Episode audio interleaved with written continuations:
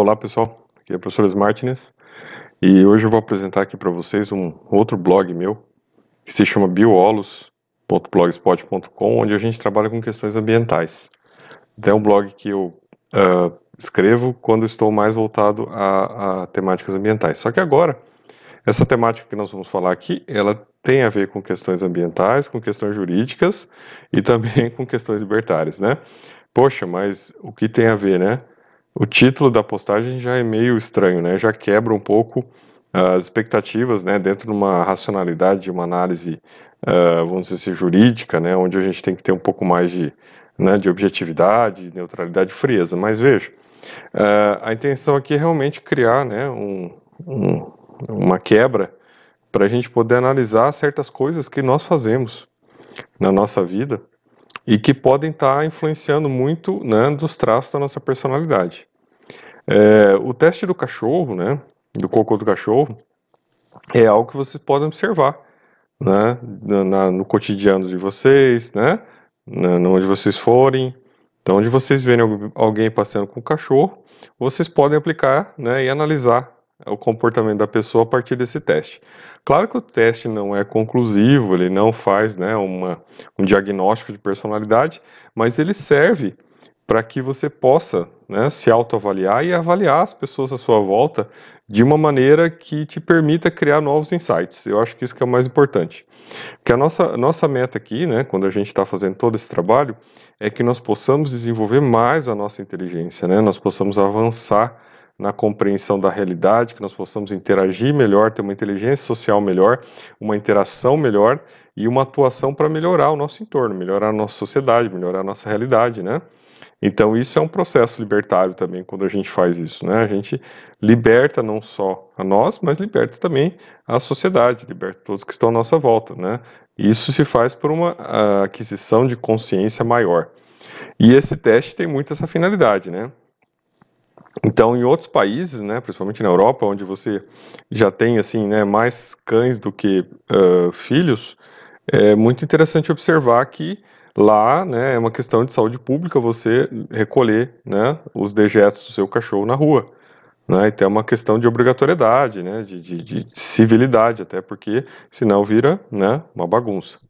Agora aqui, como nós temos outros problemas, muitas vezes passam desapercebidos, né? É, Talvez não em determinado local, né, principalmente local onde as pessoas transitam, que aí acaba sendo até uma ofensa quem está transitando ali. Mas em certos locais isso aí acaba passando, ninguém, né, dá muita atenção a isso. Nós vamos utilizar esse caso agora para fazer uma análise sobre isso. Então vamos lá.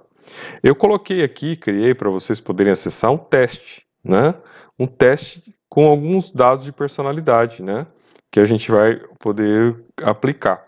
E claro, esse teste, né, pessoal, ele deve ser aplicado para quem uh, tem cachorro, né? Quem gosta de cachorro, quem passeia com cachorro, né? Quem cuida do cachorro. Se você não, se você né, tem lá o cachorro, mas você não cuida dele, não passeia com ele, né? Você primeiro está cometendo uma falha técnica já, porque o cachorro ele tem essa necessidade, né? Ele, ele é um ser, né? É, é uma espécie de ambulante, então é uma necessidade que tem de né, circular, de, de, marcar território, de né, se reconhecer nos outros. Então é importante que você faça isso até para a saúde do seu cão. Mas vamos lá. Então a gente fez esse teste para quem tem cachorro, né? Ou se você vai observar alguém que tem cachorro, tá? E aí, claro, né? Fazer aquela observação, né? De pesquisador à distância, sem ir lá depois e falar isso para a pessoa, claro, né? Importante que você faça com você se você tem cachorro. E aí, assim, nós indicamos aqui cinco tipos de personalidades, tá? Em relação a esse pequeno comportamento de passear com o cachorro que você vai poder analisar. Então a gente tem um primeiro tipo, que é aquela pessoa que uh, não passeia com o cachorro, né? Mas abre lá o portão, abre a porta, deixa o cachorro dar uma voltinha, o cachorro vai lá e faz as necessidades e depois volta. Tem aquela pessoa nesse mesmo tipo, que é aquela pessoa que passeia com o cachorro, e não se preocupa muito, o cachorro faz xixi o cocô lá e beleza, ela só vai lá levar o cachorro para fazer isso e ela volta e ela não está muito preocupada com o que acontece com os resíduos que ficam por lá, onde ela passeou né, e largou. A gente tem um outro um segundo tipo de personalidade, é, que são aquelas pessoas que passeiam com o cachorro, o cachorro faz necessidades e ela, por uma decisão livre e consciente, não quer recolher. Ela toma essa decisão. Ela fala: Eu não vou recolher, não estou interessado, eu vou largar lá porque eu conscientemente faço isso. Né?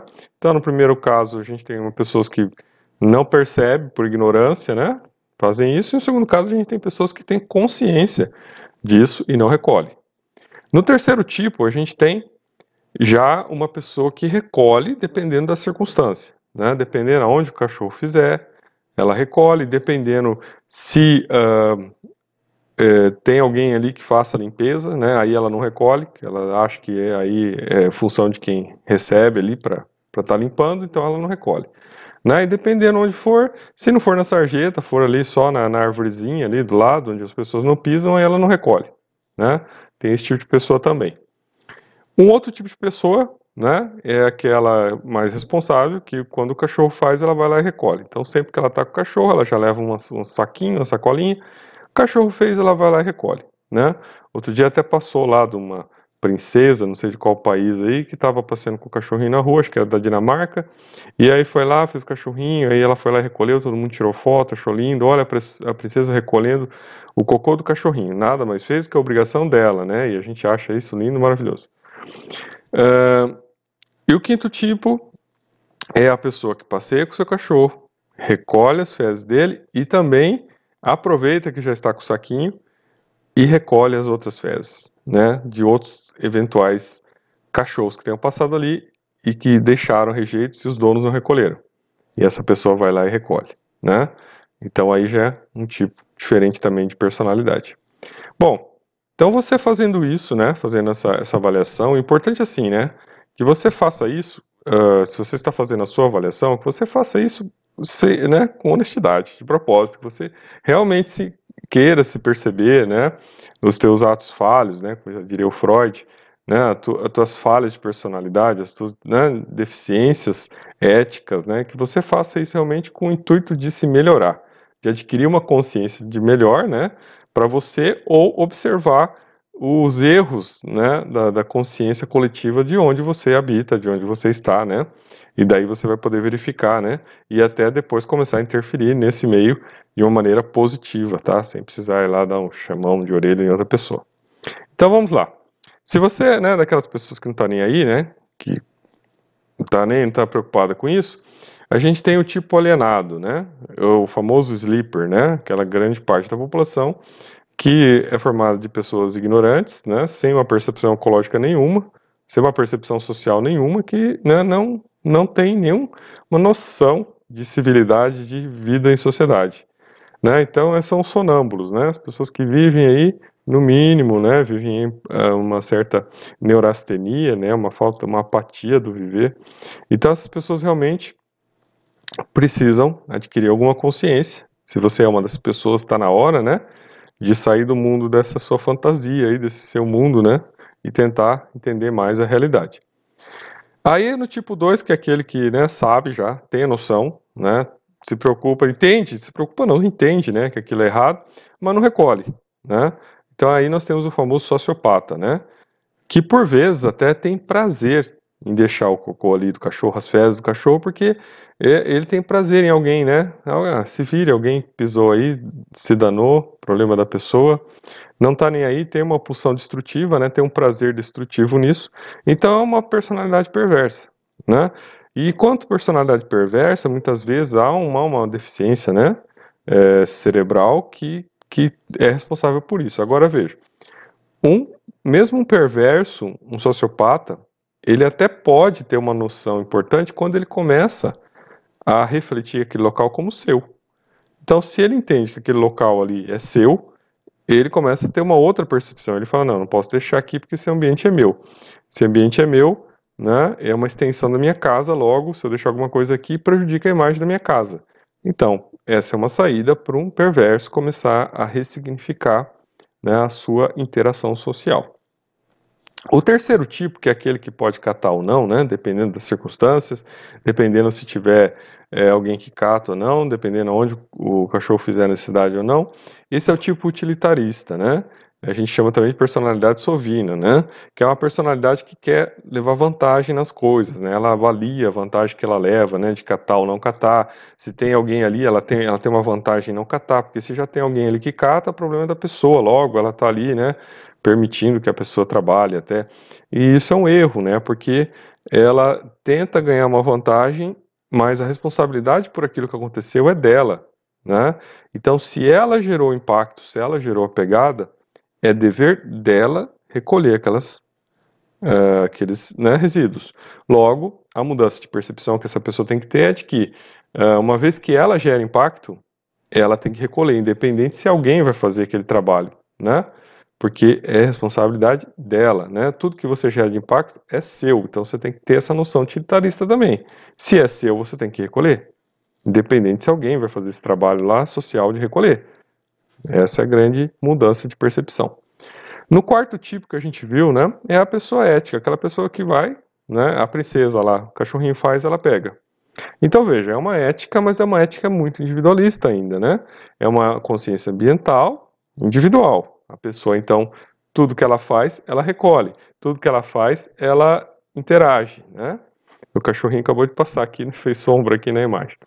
Tudo que ela faz, ela recolhe. Tudo que ela faz, ela interage. E ela vai lá e recolhe, ela zera o impacto dela. Mas veja, isso ainda é uma questão muito limitada, né? Por quê? Porque na realidade a gente tem um conjunto de interações acontecendo que precisam, né, de uma mudança até de postura. Por exemplo, se a princesa vai lá e além de catar o cocô do cachorrinho dela, ela começa a catar o cocô dos outros cachorrinhos, ela entra num outro nível e aí sim ela faz algo além do que é esperado, né? Porque se ela tá só catando o cocôzinho dela, quer dizer, ela não fez mais que obrigação, tem nada demais naquilo, né? Agora, se ela entra no quinto nível, e aí sim que eu quero trazer a importância dele para vocês, é que é o exemplo da interferência objetiva no inconsciente coletivo humano, né? Que é o livro que a gente chama de policármico libertário. Por quê? Porque você está com uma consciência ambiental mais avançada. Você recolhe o que o seu cachorro fez e você recolhe dos outros cachorros. Então, primeiro, você contribui para a melhoria daquela, daquele local. Né? Você dá o exemplo, né? Então imagina lá a princesa catando cocô dos outros cachorros. Ela dá o exemplo, né?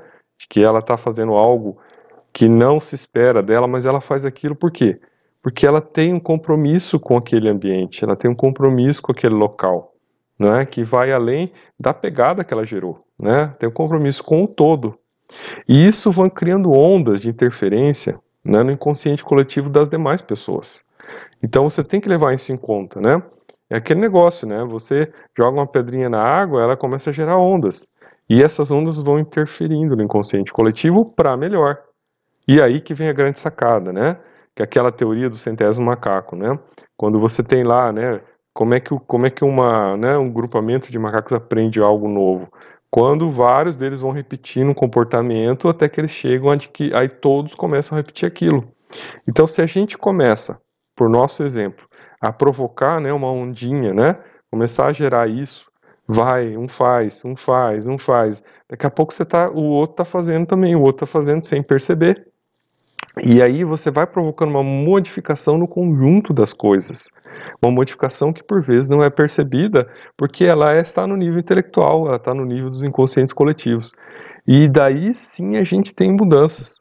Então veja, da sua pequena ação, né, de modificar sua postura, de avançar para além da sua ética individual, por uma ética, né, policármica, por uma ética libertária, você começa a provocar também reações aos poucos no que está à sua volta. Eu acho que isso é uma das coisas maravilhosas quando a gente começa a entender a força do inconsciente coletivo, né? Desses, desses processos de, de, de, né, de, que foram estudados na física quântica, né, de interferência do pesquisador a partir do momento que ele toma uma decisão, né, a partir do momento que ele olha ali, ele interfere no resultado da pesquisa. Então são níveis bem avançados de pensamento e de capacidade intelectiva que a gente pode adquirir desde que a gente esteja aberto a isso. Né? Então esse quinto nível é o quinto nível que, se a gente quer provocar mudanças né, na nossa realidade, ele tem que ser colocado na nossa prática. Né? Então esse teste é um teste simples, mas o resultado dele pode ser maravilhoso. Né? Então, se você percebeu que você ainda não chegou no quinto nível, né, você pode então começar a realizar isso. E isso não vale só para a questão do cocôzinho do cachorro, isso vale para tudo, né? Para tudo que você começar a fazer no ambiente social, que você vai além das tuas coisas, que você né, positivamente contribui para a melhoria daquele meio, você contribui para que todo mundo acesse aquele processo, né, mesmo que não esteja entendendo o que está acontecendo, mas aquilo vai modificando, né, vai gerando, vai irradiando, e aí sim você provoca mudança.